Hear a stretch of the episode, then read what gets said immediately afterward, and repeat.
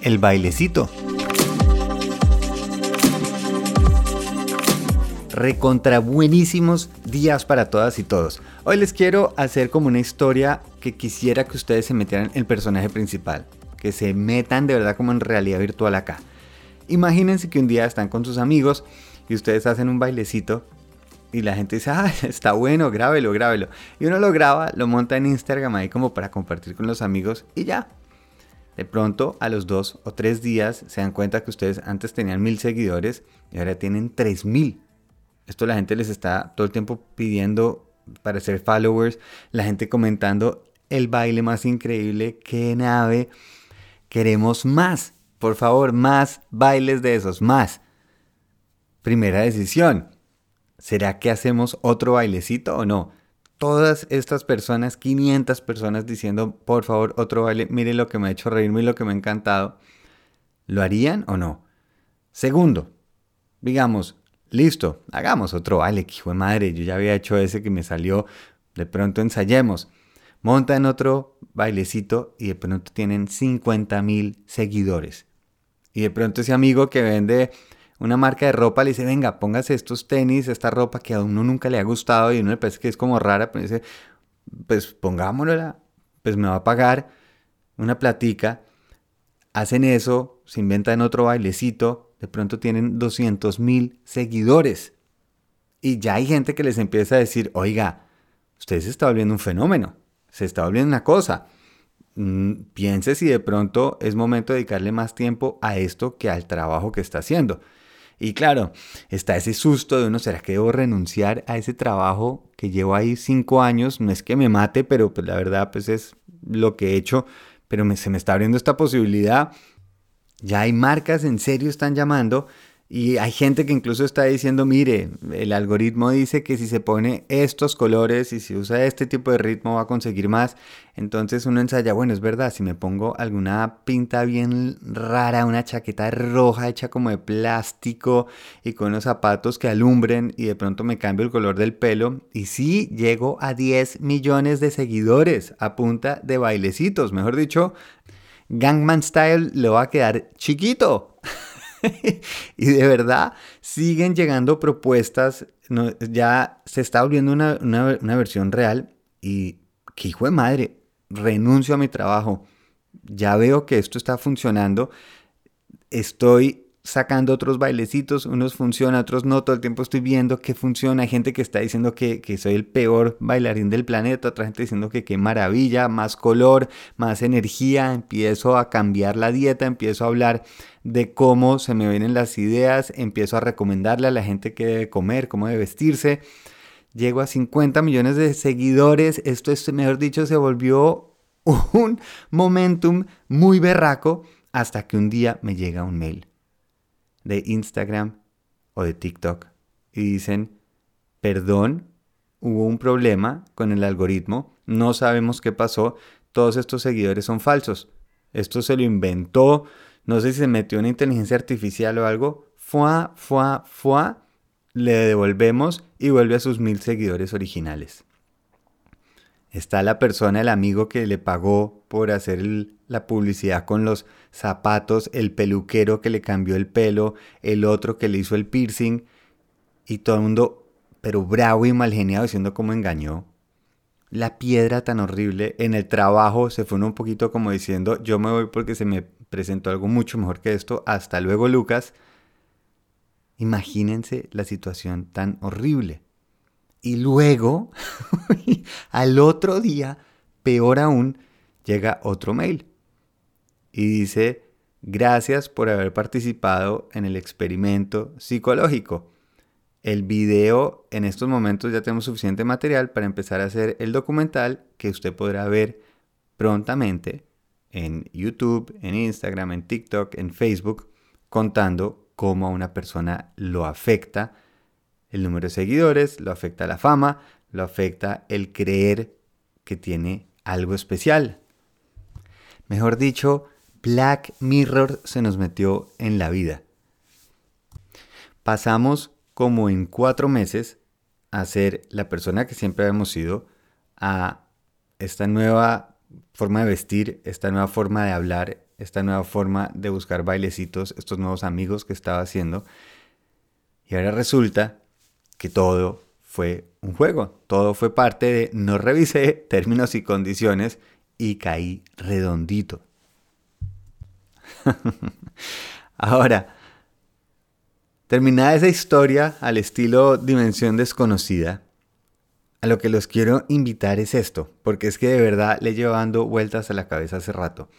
Primero, toda esta idea empezó, ¿qué pasaría si, digamos, Kim Kardashian, todos esos seguidores fueron mentiras? O los compró, o simplemente de verdad fue un error del algoritmo. Si al final le quitamos los seguidores a Kim Kardashian, ¿qué queda? Es decir, si nosotros por casualidad llegáramos al perfil de Kim Kardashian y vemos que tiene 400 seguidores, si realmente Kim Kardashian nos parecería tan fantástica. Y surge la pregunta, ¿quién creó a quién?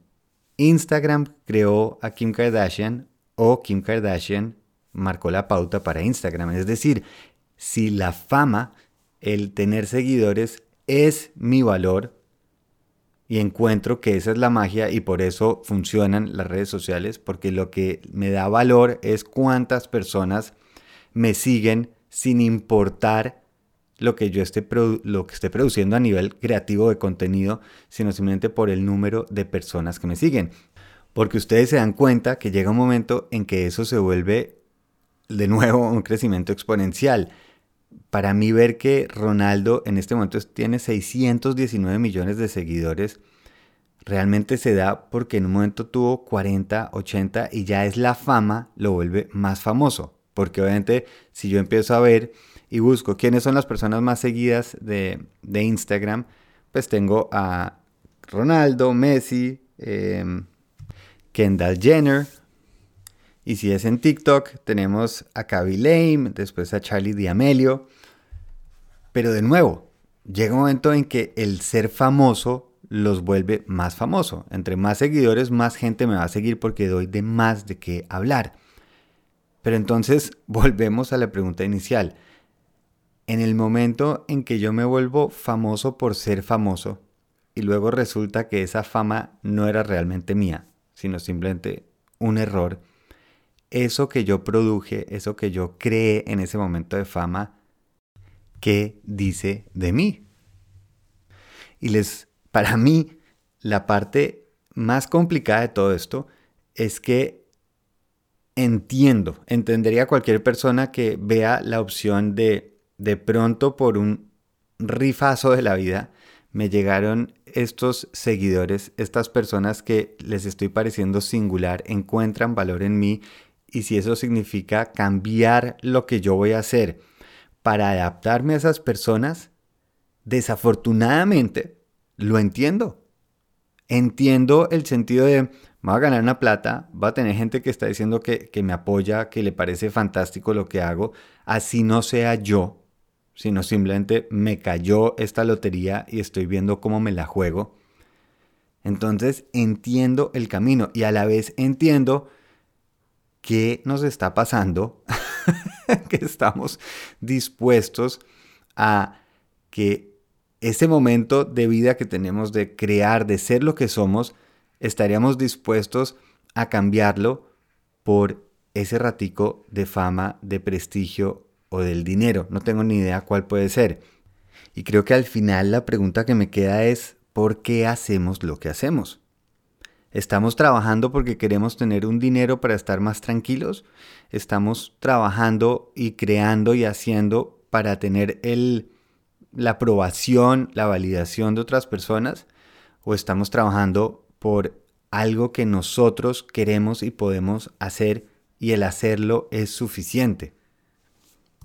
Y se los digo con toda transparencia, pensando durante la historia, yo qué haría, probablemente intentaría el, el, el bailecito.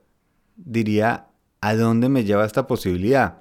De la misma manera que si después me dijeran, fue mentira y lleva bailando y vistiéndose de esta manera, para alguien que no existió, me sentiría también bastante, bastante, no solo defraudado, sino decepcionado conmigo mismo. Y aquí sigo pensando, porque, perdón, los, los estoy usando de, de terapia, pero creo que si me pongo a hacer el bailecito, es porque no le estoy dando valor a lo que estoy persiguiendo. Y digo, ok, prefiero convertirme en algo que de pronto no es lo que yo he querido ser y simplemente digo, voy a explorar eso, pero a la vez estoy renunciando a algo más. Estaba dispuesto a renunciar la persona que se había convertido hasta ahora en estos años para volverse en algo diferente y creo honestamente porque era más fácil. Si ya lo vuelvo muy personal, si hubiera empezado a hacer el baile, simplemente lo vi como un camino fácil, un camino donde pues hago un baile, me pagan una plata y la gente le está pareciendo buenísimo. ¿Por qué no? Es decir, que le estoy dando más importancia al resultado que al contenido, que al producto. O simplemente debería tomármelo más relajado y decir, pues sí, se me dio una oportunidad y como dicen los ciclistas o los futbolistas, no se nos dieron las cosas. me encantaría saber ustedes qué opinan. Al final creo que la pregunta es, ¿por qué hacemos lo que hacemos? Les agradezco mucho por aguantarme en este viaje de preguntas sin respuesta, eh, sin juzgar, sino simplemente sacando estas ideas a ver qué sucede y si alguien quiere contribuir a esta confusión mental, pues muy bienvenidos. El agua está calientica. Feliz viaje.